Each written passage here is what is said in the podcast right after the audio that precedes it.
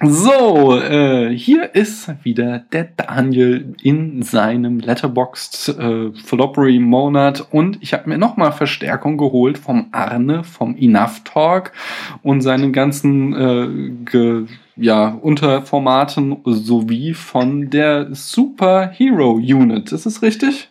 Das ist richtig und ich sage mal den Örtlichkeiten hier angemessen Servus. Hallo. Äh, wieso? Äh, das muss jetzt natürlich erklären, äh, warum du Servus sagst. Weil ich gerade in Austria in der Nähe des schönen Tuxa Gletschers sitze. Ui. Heute den ganzen Tag mit dem Snowboard die Pisten runtergebrezelt bin und nun nochmal zu einer kleinen Aufnahme mit dir hier versammelt bin. Nice, nice, nice. Das ist dann auch wahrscheinlich die größte Distanz, ähm, die ich je bei einem Podcast äh, zurückgelegt habe, innerhalb eines Podcasts äh, über Skype. Ähm, schön. schön. Und ja. dann machen wir jetzt als Ausgleich die kürzeste Sendung, die du jemals aufgenommen hast. Ha, ha. Meinst du, meinst, meinst, kriegen wir hin? Ich glaube, zehn Minuten ist jetzt. Oder obwohl, wir haben äh, mit diesem Interview zur Episode 7, ich glaube, das waren sogar nur fünf Minuten sowas. Da musst du jetzt dich ranhalten. Na wunderbar, dann legen wir los. Worum geht's? Und zwar geht es um La Grande Bellezza, äh, den Lieblingsfilm von Stefan, an meinem Follower auf Letterboxd. Der Film stammt aus dem Jahr 2013. Äh, Regie führte Paolo Sorrentino, der hat unglaublich viele italienische Filme gemacht. Sein äh, Debüt war äh, L'Uomo in Piu, der, der in der IMDB nach äh, La Grande Bellezza noch die höchste Benotung hat, ist Le Consequenze dell'Amore. Ich persönlich habe schon gesehen, das war wahrscheinlich sein Hollywood-Debüt, This Must Be the Place, beziehungsweise äh, Cheyenne hieß der im deutschen Verleih. Äh, den fand ich damals, 2011 war das übrigens, äh, sehr cool. Äh, der hat irgendwie auch gar nicht so hohe Bewertungen auf, äh, äh auf, auf, auf IMDB, aber was hat das in der IMDB schon zu sagen? Ich mochte den sehr gern. Ich auch. Und jetzt dieses Jahr hatte er, also dann 2013 La Grande Bellezza und jetzt 2015 habe ich hier in Frankfurt über riesige Plakate von seinem neuen Film rumhängen sehen. Youth war das. Äh, das Budget des Films lag bei 9,2 Millionen Euro und er war ein ziemlicher Erfolg. Er spielte weltweit zumindest mehr als das Doppelte ein mit 21,3 Millionen Euro. Und die Besetzung besteht wieder aus jede Menge italienischer Schauspieler, die ich nicht so gut kenne. Tony Servillo spielt den Jep, Jep, äh, Carlo Verdone seinen Freund Romano, Sabrina Ferilli seine oder die Stripperin Ramona und äh, Galatea Ranzi spielt Stefania. Die habe ich jetzt auch noch mal mit aufgenommen, äh, die von Jep in einer Szene ganz schön übel abgekanzelt wird. Äh, das Genre ist ja irgendwo zwischen einer Milieustudie, einer Parodie, einem Drama und einer Tragikomödie. Und damit unsere Hörerinnen und Hörer das einschätzen können, erzähl uns doch nochmal die Handlung in fünf Sätzen. Arne. Das mache ich gern nochmal. Anscheinend ist es so, dass äh, die Lieblingsfilme deiner Follower sich alle dadurch auszeichnen, dass man sie nicht klar in ein Genre einzeichnen kann. ähm, das finde ich nämlich, trifft es hier auch ziemlich gut, äh, dass du jetzt schon wieder drei oder vier Genres mhm. angesprochen hast. Ja, also es geht um Jeb. Jeb ist, ja, ich würde sagen, so ein alternder Playboy in Rom, dem es an nichts fehlt und der also La Dolce Vita betreibt und von Tag zu Tag und von Nacht zu Nacht treibt und sich eigentlich nur in langen Gesprächen die aber doch irgendwie leer sind, mit seinen in Häkchen gesetzt Freunden aus der High Society über Wasser hält, der Partys besucht und der, so wie der Titel des Films uns es eben vorgibt, auf der Suche nach La Grande Bellezza, nach der großen Schönheit ist, nach der puren Schönheit, der wahren Schönheit. Er hat alles im Leben und doch ist da irgendwie diese eine Lücke und das Fehlen ähm, eines Moments oder einer Situation oder eines Menschen oder wie auch immer, den er so als die reine Schönheit empfindet, äh, lässt ihn daran zweifeln, ob in seinem Leben überhaupt irgendetwas Bedeutung hatte. Ja, und so äh, wurden wir ihm, ich war zwei, zweieinhalb Stunden lang bei der Suche nach der großen Schönheit, dem Sinn, beim Reflektieren über das, was er im Leben so erreicht hat oder vielleicht noch hätte erreichen können, über Scheidepunkte in seinem Leben, über Ziele, da er ja nun auch schon etwas höheres Alter hat, die er sich vielleicht in seinem Leben noch steckt und so weiter bei. Und dieses Beiwohnen ist für mich reinstes Kino, weil Sorrentino es tatsächlich irgendwie schafft, äh, also wirklich Kino als, als bildliches Medium zu denken und Stimmungen einzufangen, wie ich es auch selten erlebt habe. Hm. Ja, äh, erstmal mal sehr schön gemerkt, dass du besser als ich Italienisch sprichst. La Grande Bellezza, oder wie? Ja, ich äh, kann auch nur das imitieren, was ich irgendwo mal äh, von Italienern gehört habe. Ah, okay.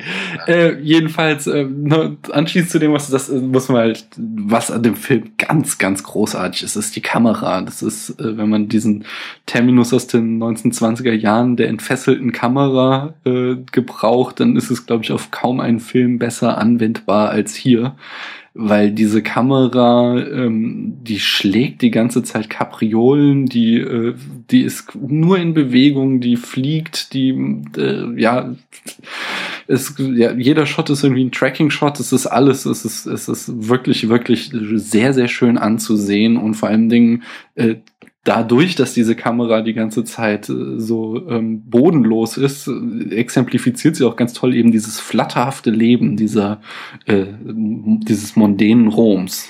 Ja, der ganze Film ist ein Treiben auf eine gewisse Art und Weise. Ja. Also visuell ist der wirklich ganz großartig. Ähm, erzähl uns mal, was du so toll findest an dem Film. Du hast ja im Vorfeld auch gesagt, das gehört auch zu deinen Lieblingsfilmen.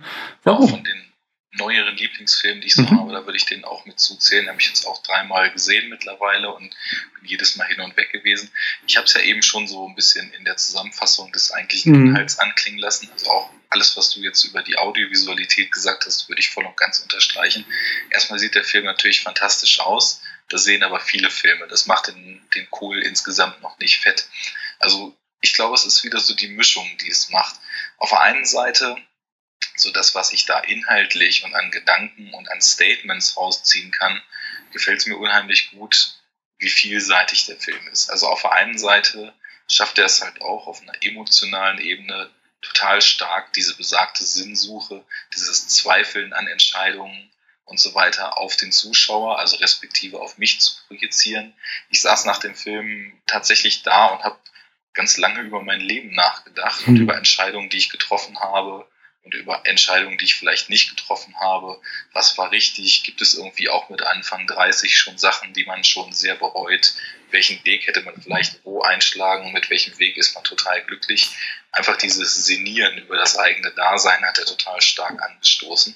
Dann ist es aber ja auch so, dass es eben nicht nur darum geht, sondern genauso, genauso stark hängt eine Ebene mit drin, ähm, in der auf diesen, wie du schon so schön gesagt hast, mondänen Lebensstil ja, so ein augenzwinkernder, leicht satirischer Kommentar eingeflochten wird. Es wird sich immer groß, äh, großspurig gegeben. Es wird immer so, ich, nenn, ich hasse das Wort, aber mir fällt nichts Besseres ein, pseudo tiefsinnig nachts auf den Dächern äh, philosophiert. Und im Endeffekt ist es doch alles nur leer und es geht um nichts. Und ähm, dass diese Ebene, die funktioniert dann rückwirkend auch wieder auf sein Leben. Das, was er so erlebt hat und was er so durchdenkt, das ist alles irgendwie immer so an der oberen Spitze der Gesellschaft gewesen. Aber total schön funktioniert schon eigentlich die Eröffnungsszene mit dieser Party. Es ist Riesentumult um ihn rum. Er steht da, sein Geburtstag wird gefeiert. Es sieht nach einer Riesenaktion aus. Etliche Leute sind involviert. Alle sind ja so unfassbar gut drauf. Mhm. Unterm Strich ist es aber doch total leer und hohl und emotionslos. Mhm weil, weil keiner wirklich fühlt. Und diese Suche nach dem wirklich Fühlen über diese oberflächliche Ebene hinaus, die ist irgendwie für mich der Kern des Films. Das mhm. macht ihn aus. Und ab und zu gibt es drei, vier Mal Szenen, wo dann auch immer der, der, der gleiche Song oder der, das gleiche Musikstück eingespielt wird. Einmal zum Beispiel, als er durch diese Bildergalerie läuft, einmal als er nachts einfach eine Frau auf einer der Treppen da in Rom begegnet noch zwei, drei weitere Male. Und da schwingt so mit im Subtext, sagt der Film einem doch da, leb doch dein Leben mal bewusster. All das, was du irgendwie sonst so im Vorbeigehen so erlebst, nimm das doch mal intensiver wahr. Saug doch das alles was Routine für dich ist, nochmal einfach ein bisschen mehr in dich auf. Lass das mal wirken und ja, den emotionalen Impact hat das und die Summe hat einfach dazu geführt, dass ich also wirklich tief berührt, ähm, euphorisiert, aber auf der anderen Seite genauso mit Melancholie erfüllt da saß, wenn dieser Film vorbei war. Der, der klingt ja auch so schön aus. Man, man sieht einfach so eine Bootsfahrt auf so einem, auf so einem, in so einem Burggraben oder was das ist da in Rom. Und plötzlich sitzt du einfach da und denkst und sinnierst und bist glücklich, aber irgendwie auch ein bisschen geknickt und berührt. Und das ist einfach ein richtig, richtig rundes, richtig, richtig schönes Ding. Das ist interessant. Bei mir hat nämlich ähm, der, ähm, der Parodieteil des Films viel besser funktioniert. Und zwar, ich kokettiere ja ganz gerne damit mit meiner eigenen Intellektualität äh, und fand es aber sehr schön, wie halt hier eben Intellektualität aufs Korn genommen wird, immer wieder in Form von Kunst. Das passiert auch ähm, durchaus mit Klischees, aber das finde ich immer sehr passend. Also, also das, das gehört zu einer Parodie dazu, wenn man halt irgendwie eine Künstlerin sieht, die da irgendwie äh, an so einem Aquädukt steht, auf so einem Laufsteg wie so Model äh, und dann mit voller Wucht gegen dieses Aquädukt rennt und sich den Kopf einschlägt und das ist dann ihre Kunstperformance. Das äh, und das andere sehr klischeehafte äh, Kunstbild ist halt wie so ein kleines Kind dann gezwungen wird, ein Kunstwerk zu schaffen auf einer dieser Partys. Das sind, äh, das ist jetzt alles nicht irgendwie neu und nicht in irgendeiner Form besonders kreativ, aber ähm, äh, äh das legt so schon ziemlich gut den, äh, den Finger in eine Wunde bei so einer intellektuellen Gesellschaft. Das hat mir unglaublich gut gefallen.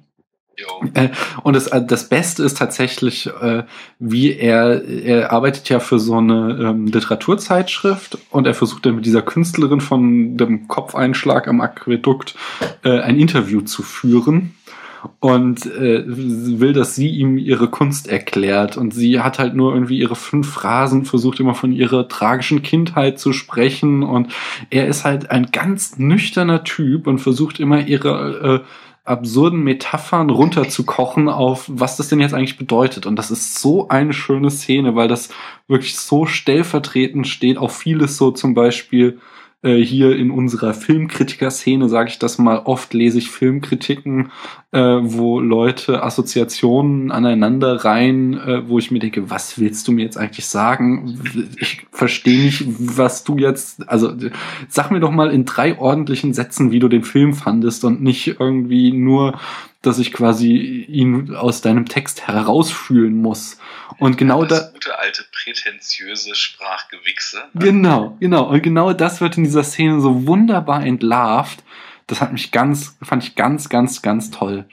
Und ähm, ich finde dann halt diesen, was du eben sagtest, dieses, diese ganze äh, hohle, leere Fassade dieses mondänen Lebens, äh, dass das äh, nicht anfängt, dich zu nerven, dass wir das die ganze Zeit gezeigt wird. Das hängt halt auch ganz stark mit dem Protagonisten zusammen. Der, ist super. der ist, der ist Hammer. Ich kannte den halt auch gar nicht. Tony Servillo spielt, denn der spielt das so gut. Der hat äh, die ganze Zeit so einen traurigen, aber auch leicht amüsanten, amüsierten Blick drauf. So, so eine Mischung aus. Ich bin so ein bisschen melancholisch, aber äh, stehe auch irgendwie über den Dingen und äh, oft äh, ist dann ist er auch halt so gefilmt, dass er wirklich frontal in die Kamera spricht, ohne die vierte Wand zu durchbrechen, sondern wirklich halt einfach so, äh, er spricht innerhalb des Dialoges, aber direkt dich an. Ähm, das, das verstärkt das halt noch extrem. Äh, dass er, er ist halt wirklich der Anker in diesem Film und dadurch, dass er unglaublich sympathisch ist, finde ich, kann dieser Film auch nur funktionieren. Ja, ist auch witzig, weil als du jetzt so den Cast vorgestellt hast, ich spreche ja jetzt so aus dem Gedächtnis über den Film. Also ich habe den jetzt auch eine ganze Weile schon nicht mehr gesehen. Mhm. Also nachdem ich ihn entdeckt hatte, habe ich ihn in relativ kurzem Abstand gleich dreimal geguckt. Und als du den Cast vorgestellt hast, dachte ich eben, hm, eigentlich braucht man außer dem Hauptdarsteller überhaupt niemanden nennen, weil das Ding steht und fällt mit ihm, er trägt es komplett, es ist seine Geschichte und was du eben gesagt hast, es betrifft es perfekt auf den Punkt. Er, er hat diese Ambivalenz, die der ganze Inhalt des Films auch in sich trägt und die hat er auch in sich und transportiert die und deswegen ist es emotional eine unheimlich starke Bandbreite, die da abgedeckt ist. Mhm. Ich habe aber auch Kritikpunkte an dem Film. Ähm, einmal, er ist, äh, also er hatte ein, er ist teilweise sehr konservativ dahingehend, dass er halt uns immer wieder zeigt, so neue Kunst ist schlecht, während die alte Kunst, das ist noch die große wahre Kunst. Das sieht man nie besser kontrastiert als in dieser Szene mit dem, wo das Kind da gezwungen wird, Kunst zu machen. Und er dann halt äh, so mit seiner Begleitung äh, jemanden trifft, der irgendwie die Schlüssel zu allen Palästen in Rom hat und sie dann da äh, mit diesem Typen durch eben diese Paläste direkt im Anschluss wandern und sich dann halt alte Kunstwerke ansehen und die halt total wunderschön fotografiert sind. Und ja, da kriegen wir halt irgendwie vermittelt und das passiert immer wieder in dem Film, dass halt neue Kunst ist lächerlich, während nur die alten Meisterwerke zählen. Ja, ist natürlich ist die Frage, ob das eine Position ist, die er tatsächlich vertritt oder ob das so ein bisschen ein Spiegel von der, von der Weltsicht von ihm ist. Also ob der Film die äh, sich da die der Position von äh, ähm, dem Protagonisten anpasst oder wie meinst genau. du? Weil er ja eben auch zu seiner Vergangenheit und zu seinem jetzigen Status so ein ja ein bisschen gespaltenes Verhältnis hat. Also ich bin mir jetzt nicht mehr ganz sicher, wie stark ich das empfunden hatte mhm. und wie stark das deutlich wird, aber mir kam es so vor, als ob er rückwirkend immer das Gefühl hat, dass er immer weiter auf diese Leere und Verlorenheit äh, zugeschwommen ist, in der er sich jetzt befindet. Mhm. Ja, aber ich, ich hatte halt nicht das Gefühl, dass er diese alten, erhabenen Kunstwerke, die es da in Rom ja jede Menge gibt, kritisiert, sondern dass er das halt wirklich komplett auf diese neue, ähm, moderne Kunst und auf diese, äh, wie du es auch sehr schön sagtest, oft leeren Gespräche unter den Intellektuellen da äh, projizierte. Also, dass er ja, da das, schon so. Das meine ich ja. Also, ich meine, das aus seiner Sicht, jetzt ist doof, jetzt ist alles an die Wand gefahren mhm. und so also blöd gesagt, ne, kennen wir ja auch aus der angesprochenen Filmkritik sehr gut. Früher war alles besser. Mhm. Ähm, das, aber das würde ich jetzt beim nächsten Schauen einfach mal so im Hinterkopf behalten, mhm. weil das kann ich jetzt weder groß entkräften noch dazu stimmen.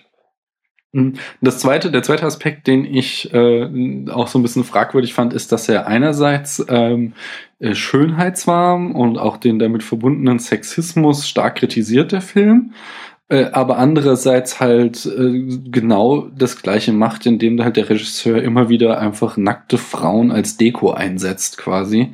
Äh, und das, ja, er da einfach Doppelmoral zeigt. Also es gibt irgendwie Szenen, wo es keinen Sinn macht, warum wir jetzt äh, da nackte Frauen sehen müssen, das jetzt nichts irgendwie uns über dieses mondäne, mondäne Leben zeigt, außer dass halt äh, wir hier nochmal einen schönen Frauenkörper quasi als Dekoration haben. Und ja, ist für mich eine Doppelmoral, finde ich fragwürdig. Jetzt muss ich nochmal nach, waren das nicht so verschiedene Einstellungen, wie er zum Beispiel in so einem bestimmten Club da unterwegs ist und so weiter? Zum Beispiel, nein, aber wir haben auch, äh, was ich schon sagte, also Stefania ist ja eine so seiner äh, intellektuellen Freundinnen und die kritisiert ihn irgendwann dafür. Das große Ding ist ja, er hat ja irgendwie einen großen Roman geschrieben als junger Mann und dann nie wieder was. Und dafür kritisiert sie ihn total und äh, zählt ihm auf, was sie alles Tolles äh, geschaffen hat in ihrem Leben. Und er warnt sie zweimal, sie will sich nicht auf dieses Gespräch einlassen, aber sie hört nicht auf und dann nimmt er sie so komplett auseinander, äh, um halt zu demonstrieren, dass sie zwar auch in der Kulisse ein total tolles Leben hat, aber darunter halt auch nur ein total egoistische, ähm, äh, äh, ja, selbst ja, intrigante Frau ist quasi oder halt halt also nicht so toll ist wie das Bild, was sie von sich selbst zeichnet und sie zerstört sie total. Das ist eine super Szene, ähm, aber dann sehen wir danach halt irgendwie, wie sie halt mit ihrem zerstörten Selbstbild klarkommen muss und sehen halt eine Szene, wie sie sich dann auszieht und nackt schwimmen geht.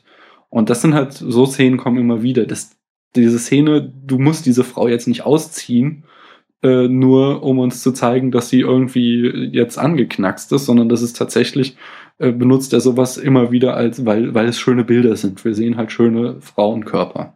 Mhm. Und das, na, find, das mag ich nicht. Also ich habe kein Problem jetzt irgendwie mit nackten Frauen, wenn äh, jetzt bei Under the, Skin, Under the Skin, ja, TH, äh, da irgendwie es total ähm, Sinn macht, äh, dass Scarlett Johansson äh, sich immer wieder auszieht, weil halt einfach dieses Sex äh, wichtig ist für diese Menschwerdungsgeschichte. Äh, oder auch hier in dem Film, wenn da ganz viele halt äh, damit angeprangert wird, wie sexistisch diese Gesellschaft ist, dann ist das, äh, ist das voll okay. Aber wenn halt der Film das dann selber macht, äh, dass er halt irgendwie Frauenkörper meines Erachtens als Deko einsetzt, dann finde ich das problematisch.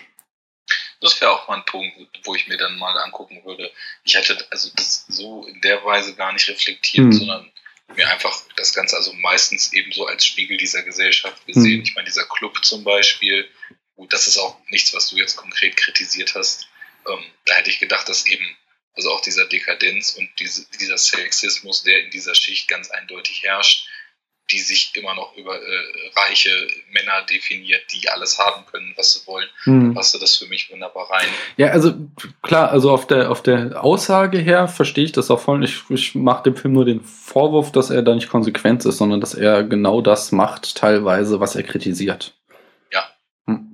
Äh, und dann gibt's noch eine total weirde Szene, was ich nicht verstanden habe. Äh, der Film endet ja mit so, dass da so eine, äh, er nimmt dann halt auch noch die Kirche in Italien, die ja da eine sehr große Rolle spielt, immer noch aufs Korn, in, in dem da halt irgendwie so eine Mutter Teresa-artige Figur kommt und die dann unbedingt unseren äh, Protagonisten treffen will, weil sie sein Buch so toll fand und das Ganze irgendwie absurd äh, zu absurden Szenen führt. Und jedenfalls gibt es da auch dann so einen Fototermin mit dieser Mutter Teresa-Figur, wo dann auch so eine Gruppe Afrikaner in so Baströcken sich mit ihr fotografieren lassen.